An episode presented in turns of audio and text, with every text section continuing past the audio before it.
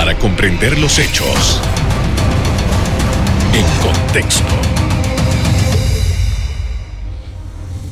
Muy buenas noches, sean todos bienvenidos y ahora para comprender las noticias las ponemos en contexto.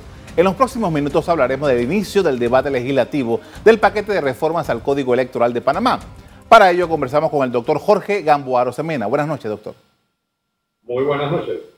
Eh, doctor, eh, bueno, ya eh, luego de haberse cumplido el, tratamiento que se le da generalmente en una Comisión Nacional de Reformas Electorales que tiene su seno en el Tribunal Electoral, que en febrero entiendo que se presentaron ya estas propuestas a la Asamblea y ahora la Asamblea ya en la Comisión de Gobierno está iniciando esta, este proceso. Y eh, ayer se conoció inmediatamente que eh, la bancada oficialista había presentado 17 reformas al código electoral, a la propuesta que habían hecho la comisión, y casi todas versan sobre el tema del financiamiento. ¿Cuál es su evaluación, en, primer lugar, para iniciar esta conversación sobre lo que ha ocurrido hasta el momento? Lo puntual del de el actual ejercicio llama la atención que la sociedad civil, sobre todo, caigan por séptima vez en la misma trampa. Este es el séptimo ejercicio de comisión de reformas electorales. Empezaron desde el 90. Si fuera exitoso o si fueran hechas adecuadamente, ese sería un código ejemplo para el mundo pero todavía seguimos viendo que hay trampas y de, de todas formas lo que se discute o se propone salido de la comisión llega a la asamblea y es trastocado. Yo siento que definitivamente el problema es inmenso y lo que falta es poner el dedo en la llaga. Estamos viendo la llaga, que hay un serio problema en el sistema político de la República de Panamá, pero todavía seguimos ilusionados a que con debates entre los que devoran el cadáver y los que manipulan el poder, no se va a lograr. Lamentablemente así se vio ayer en la Asamblea, en la Comisión de Gobierno, donde con una estrategia eh, que pudiéramos decir exitosa, amenazaron o dijeron que iban a duplicar los, eh, los eh, topes del uso de campaña para presidente, para diputado, y al final lo bajaron, como que concedieron. E, esto es un relajo, definitivamente. Yo no entiendo qué es lo que le pasa a, la gente decente, a la gente íntegra de este país, que todavía cree que puede ir a una letrina a encontrar asepsia, cuando lo que tenemos que hacer es limpiar la letrina. Ahora, doctor, eh, usted ha, traído a colación que este es un ejercicio que se viene desarrollando ya eh, eh, por varios años, desde los 90, desde final, mediados de los 90, y desde hace un tiempo para acá la sociedad civil ha estado vinculada a estas reuniones que se hacen después de las elecciones. sin embargo, este, que es su derecho, la asamblea, porque su derecho constitucional, su derecho legal, eh, tiene el, poder para poder hacer esto. ¿De qué vale, desde su evaluación, de qué vale que hagamos todo este esfuerzo en una reforma, eh, en un consejo en el que participa la Asamblea, en el que participan los partidos políticos y al final los diputados en la Asamblea van a ejercer el derecho que le da la Constitución y la ley para hacer las reformas pertinentes? Mira, hay una una estrategia muy bien montada por parte de los detentadores del poder. Entretén y reinarás. Nos entretienen periódicamente con comisiones, con mesas, con todo tipo de diálogos pro y para, y al final nada pasa. Yo siento, mira, ¿quién ha, dentro de las reformas propuestas, nada hay del manejo de los partidos políticos yo veo en los partidos políticos el cáncer originario. Allí es donde sale toda la putrefacción que después va al ejercicio gubernamental en los cargos del legislativo y el ejecutivo. y los que se nombran por estos dos órganos en los demás órganos o en las otras instancias como en la Corte Suprema, como el Ministerio Público, porque salen de, esos dos eh, entes que son el legislativo y el ejecutivo, pero nadie se pone a ver cómo funcionan los partidos políticos. Tienen ahora mismo el bendito subsidio o el subsidio electoral o el financiamiento oficial, el financiamiento público. Mira lo que pasó en el Partido Popular ahora recientemente. Se han entrado a puñaladas por el, el subsidio electoral el más pequeño, porque es el partido que menos subsidio electoral tiene, pero estos señores se han desbocado a sacarse la madre, a acusarse, señalarse de todo, porque están todos en pos de sacar qué hay para mí. Mira, en los partidos políticos, cuando Martinelli votó al combo de Varela del gobierno, ¿qué hizo Varela, que era el presidente del partido? nombró a todos sus eh, amigotes con puestos dentro del partido, con el subsidio electoral. Esto es una, digamos, una cuestión no moral, por no decir una sinvergüenzura. Pero, y así funciona. En los partidos políticos, con ese eh, financiamiento postelectoral, le dan jamoncitos y jamones a los allegados a la cúpula del partido. ¿Cómo? Les dan contratos de hacer seminarios. Cuentos. Son maleantadas, pero es que la gente en Panamá todavía sigue pensando, no sé, pajaritos preñados. Eh, por eso yo hablo que la fuente o el origen del cáncer que cubre toda la administración pública empieza en los partidos políticos. Cuando vienen ahora mismo mi partido, el Partido Panameñista, en noviembre tiene elecciones de convencionales y de ahí salen los nuevos dirigentes de la Junta Directiva, del Directorio Nacional y demás instituciones eh, regionales. Esto es, clientelismo puro.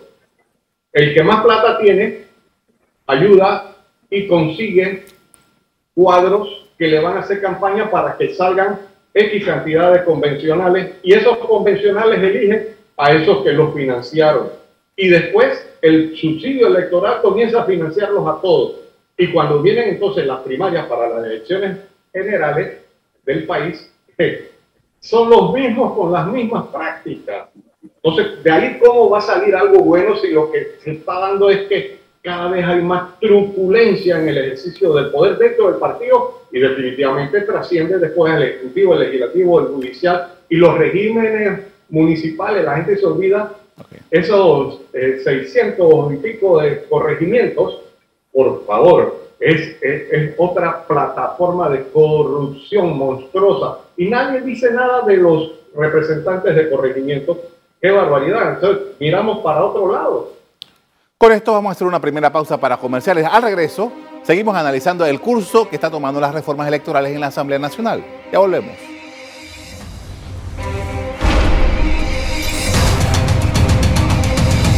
Estamos de vuelta con el doctor Jorge Gambaro Semena, quien nos comparte sus criterios sobre la discusión del proyecto de ley de reformas electorales. Doctor, y usted eh, estaba haciendo hace un rato mención de eh, las situaciones que se presentan internamente en los partidos políticos y que tienen que ver, y usted mencionaba, el hecho de que el que tenía más plata tenía mayor poder para lograr ciertas cosas dentro de los partidos políticos y que esto también pasa hacia afuera. Pero eh, y también se había referido a la situación del subsidio electoral. Pero justamente yo recuerdo cuando la discusión del subsidio electoral se decía que venía precisamente para evitar eso que usted mencionaba, que, el subsidio electoral tenía como propósito eh, eh, darle a la democracia un rol en el que el Estado proveía para que hubiese igualdad de terrenos en los partidos políticos para promover la democracia, para que los candidatos que no tuvieran mayores posibilidades económicas pudieran tener una igualdad y poder ser candidatos. Y ahora justamente en la Asamblea se discute si hay que elevar, el tope para permitir que se haga mayor gasto, lo que implicaría que los candidatos tuvieran que buscar más dinero. Eh, ¿qué, ¿Qué pasa? ¿Por qué esos valores que se dijeron que era el el sustento del subsidio electoral no se cumplen. El instrumento es neutro. Tú tienes un bisturí, sirve para salvar una vida o sirve para matar. El instrumento es neutro. El subsidio electoral pareciera ser lo correcto para evitar las contribuciones, estas truculentas de gente adinerada o de empresas que están comprando seguro para el futuro. Pero si no supervisas, y no se está supervisando. Ahí tenemos un tremendo eh, cuerpo, el cuerpo de delegados, que nada más que lo activan para cuando hay una elección. Ese debería ser el contrapeso de todo el manejo de la política en este país. Nada más que lo activan cuando hay eh, elecciones internas en los partidos o cuando hay elecciones nacionales. Cuando te decía que se manipulan los... Eh, los subsidios electorales para darle chequecitos a los allegados al poder y para hacer cualquier otra cosa, eh, deberían estarse supervisando y haber un código de ética, que cómo es posible que un individuo que no consiguió un, puesto público ahora entra en, en, la planilla del partido con 1.500, 2.000 y 3.000 dólares. No, señores, yo creo que definitivamente a Panamá le falta mucho, le falta malicia a la gente decente, a los íntegros, porque los bellacos definitivamente se la saben de todas, todas y encuentran los vericuetos para transitar y salirse con la suya. Es lamentable. Y mira, ¿cuánta gente decente entra a la política? Hay infinidad de gente que ahora mismo en este país tú entras a las redes sociales y está diagnosticado de la A a la Z todos los males políticos de la nación panameña con sus consecuencias en lo económico y en lo social. Pero de allí no se sale. Hay que estructurar alternativas. ¿Por qué la gente decente no entra a la política? Porque definitivamente, primero, es un poco eh, frustrante el que entra con buenas intenciones, porque poco logra. Y porque el sistema, ese clientelista, saca de carrera a la gente que, mira, yo competí, te voy a decir una anécdota mía, eh, eh, en, el en el 2015-16, eh, con una nómina de el amigo José Antonio Domínguez en las internas del partido. Y me decía mi hijo, que fue a votar, se puso en una fila en una que habían tres o cuatro muchachos delante de él que hablaban y ahora que terminamos, ¿a dónde que tenemos que ir cobrar? ¡Qué barbaridad! El que, no, el que no entra por estarle pagando al votante no lleva el menor chance de salir. Es lamentable. Y no es que, mira, yo tengo, modestia aparte, de recursos, un, cualquier eh, miembro del partido político que quiera salir en estos partidos grandes eh, para convencional o delegado a la convención, invierte 5 mil dólares y sale sobrado, porque se necesitan 50 a 100 votos. Y si los pagas a 20 dólares cada voto, estás hecho. Pero yo, no, yo era incapaz, yo, yo tenía los 5 mil dólares, pero yo no voy a hacer eso. Yo hago una propuesta y espero que la gente responda. Pero es que también los que están en partidos políticos se vuelven montoneras, se vuelven eh, eh, rebaños, se, se, se vuelven eh, ganado, que los llevas, los, los llevas arriados hacia donde quieres. Ahora, lamentable. Doctor, nosotros estamos hablando sobre la reforma al código electoral. ¿Qué elementos legales, hablando de, una reforma a una ley, a un compendio de normas como es el, el código electoral, debemos tomar en consideración ahora en una discusión como esta y con estos elementos que usted nos está poniendo de relieve esta noche. Mira, ¿qué debe contemplar? Yo siento que definitivamente, ya lo he estado hablando, eh, el supervisar la vida interna de los partidos. Lo siguiente es la conformación de los circuitos electorales para la elección de diputados. Hay una, a veces, desproporción entre unos y otros otra de las situaciones, como te decía, también es en los regímenes municipales hay algunos corregimientos donde hay 20.000 votantes y hay otros corregimientos donde hay 500 o menos votantes. No puede ser que hayan esas, esos desbalances. Es más, de los 600 y pico representantes de corregimiento, la mayoría salen con menos, eh, son corregimientos con menos de 5.000 votantes. Entonces, es una minoría que es la que comienza a mandar y a controlar, porque es la compra de cuadros y de el mismo votante. Yo diría que definitivamente hay que meterle la, en la mente a esos aspectos. Otra cosa, las elecciones nacionales son cuatro en un mismo día. Representantes, alcaldes, diputados y presidente. Y algunos corregimientos hasta cinco porque eligen concejales. Eso lo que hace es que se haga una cadena de arriba abajo de acciones clientelares. El que aspira a presidente tiene 20, 30, eh, digo, tiene sus candidatos a diputados, tiene sus candidatos a alcaldes y sabe a quiénes los va a, a financiar más que a otros. Con esos subsidios, ya no el electoral, sino tras que no se supervisan. Dice que hay una declaración jurada después. Ja, cuento. Y yo, yo diría que definitivamente eh, si se hicieran, se separaran las elecciones. Digamos, un domingo la de presidente y diputado o la de presidente y representante. Y otro, otro domingo las de alcaldes y legisladores o diputados generaría fraccionar la mafia que se en todo el clientelismo de un solo día de elección. Además, deberían poder ser elegir los diferentes cuerpos mitad y mitad, o tercio y tercio, como en Estados Unidos, un tercio del Congreso, un tercio, una mitad del Senado, no, no, son todos a la vez. Y eso rompe la oportunidad de que las mafias estas controlen. Con esto vamos a hacer otra pausa para comerciales. Al regreso, seguimos poniendo en contexto las nuevas reformas electorales. Ya volvemos.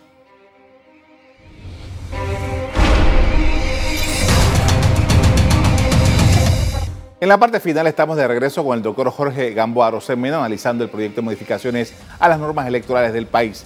Doctor, y las cosas que estamos hablando esta noche me llama la atención porque Panamá, desde creo que al inicio de la era republicana, ha tenido eh, situaciones, ha tenido eh, episodios muy similares a, esto que estamos hablando hoy día. Ciento y pico de años después, este, Panamá tiene los mismos problemas.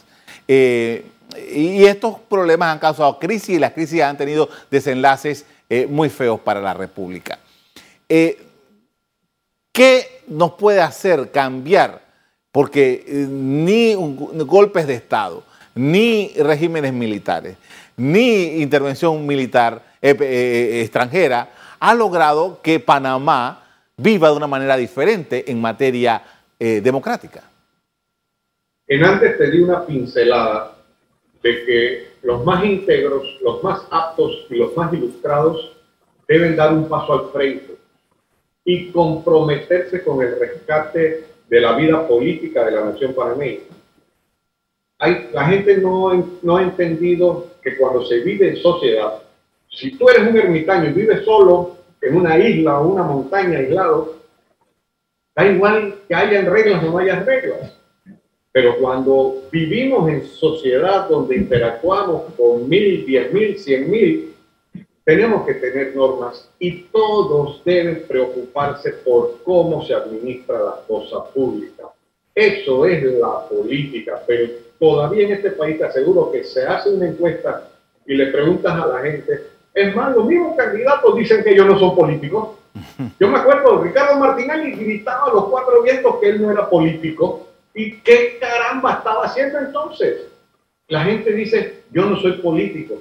Puede que tú no seas político de partido, no, no perteneces a un partido político, pero todo ciudadano es político porque interactúa y busca, se supone, el bien común, pero la mayoría nada más que buscan el bien propio, ahí es donde se enreda la situación. Si tú pisas a los demás, no vas para ningún lado.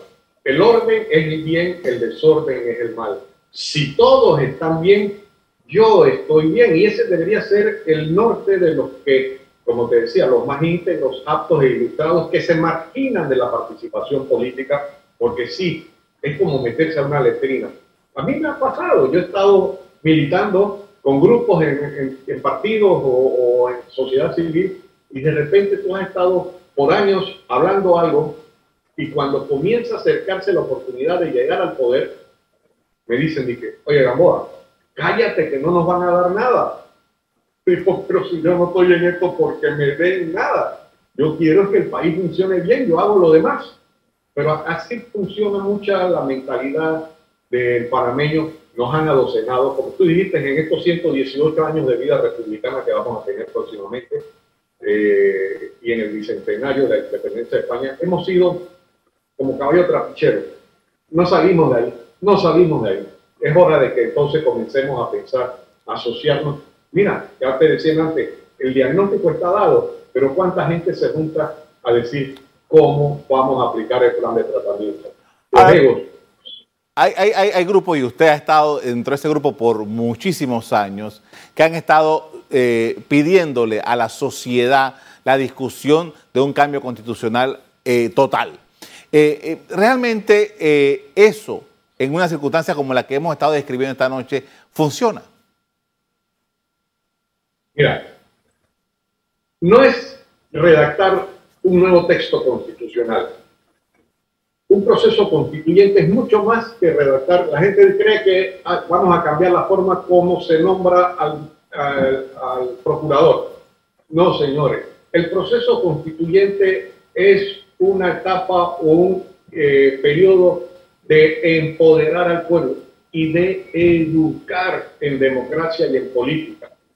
La gente cree que dicen, ah, tú quieres constituyente, ¿cuáles normas quieres cambiar? No, no soy yo lo que quiero cambiarlo. Todos debemos empezar a, buscar un mínimo común denominador de hacia dónde queremos, cómo queremos y cuándo queremos ir. Pero la gente han, han, sido, ya te digo, víctimas de toda esta mafiocracia que por 118 años, unas veces más y otras veces menos, ha controlado el poder político y de allí al poder económico. Y otros que primero empiezan con poder económico logran el poder político. Es vergonzoso muchas veces estas situaciones. Ahora, doctor, usted se ha pasado su vida entera prácticamente en este, en, este discurso, en estas manifestaciones que, como usted acaba de decir, que a veces llega el momento en que quédate callado. Eh, por, ¿Qué ha pasado? Porque eh, yo veo el caso suyo y otros más que son dirigentes, que eran dirigentes gremiales en su momento eh, y, que después se incorporaron a partidos políticos, que eh, son exactamente los mismos que cuarenta y pico años después están en la palestra pública, pero parece que aparentemente, y es una percepción, parece que no hay un relevo de ese mismo discurso en la sociedad. ¿Qué, qué opina usted? Lo hay, eh, esa, esa, falta de relevo la hay en los que eh, enarbolan banderas de altruismo. Parece que siempre siguen siendo los mismos. Pero lo, el, la falta de relevo generacional se da más en las áreas de poder. Tú nada más que tienes que ver los sindicatos. A ver, los dirigentes sindicales de los últimos 30 o de los últimos 40, mira, en el Suntrax, ¿cuántos secretarios generales ha habido en los últimos 50 años? Entonces, monarquía. Se van a poner bravos cuando oigan esto conmigo, pero no, no hay relevo, no, no hay cambio. Yo creo que la reelección es fatídica cuando la sociedad no está formada para la democracia y aquí se religen en la diputación, se religen en las alcaldías, se religen en las representaciones. Menos mal que no se religen en la presidencia de la República, porque sería la cabose, pero se religen en los gremios, se religen en los sindicatos. Y esto es una cuestión de nunca acabar porque eh, todo el mundo siente que ese pedacito de poder lo va a llevar a la gloria. Le agradezco mucho, doctor Gamboa, por habernos acompañado esta noche hablando sobre las reformas electorales y en términos generales sobre la democracia panameña. Muy amable. Bien, a principios de febrero, el Tribunal Electoral presentó a la Asamblea Nacional el paquete de reformas electorales para las elecciones de 2024, aprobadas por la Comisión Nacional de Reformas Electorales. El documento tiene 323 artículos que reestructuran preceptos, adicionan y derogan otros de la norma vigente. Hasta aquí el programa de hoy. A usted le doy las gracias por acompañarnos. Me despido invitándolos a que continúen disfrutando de nuestra programación. Buenas noches.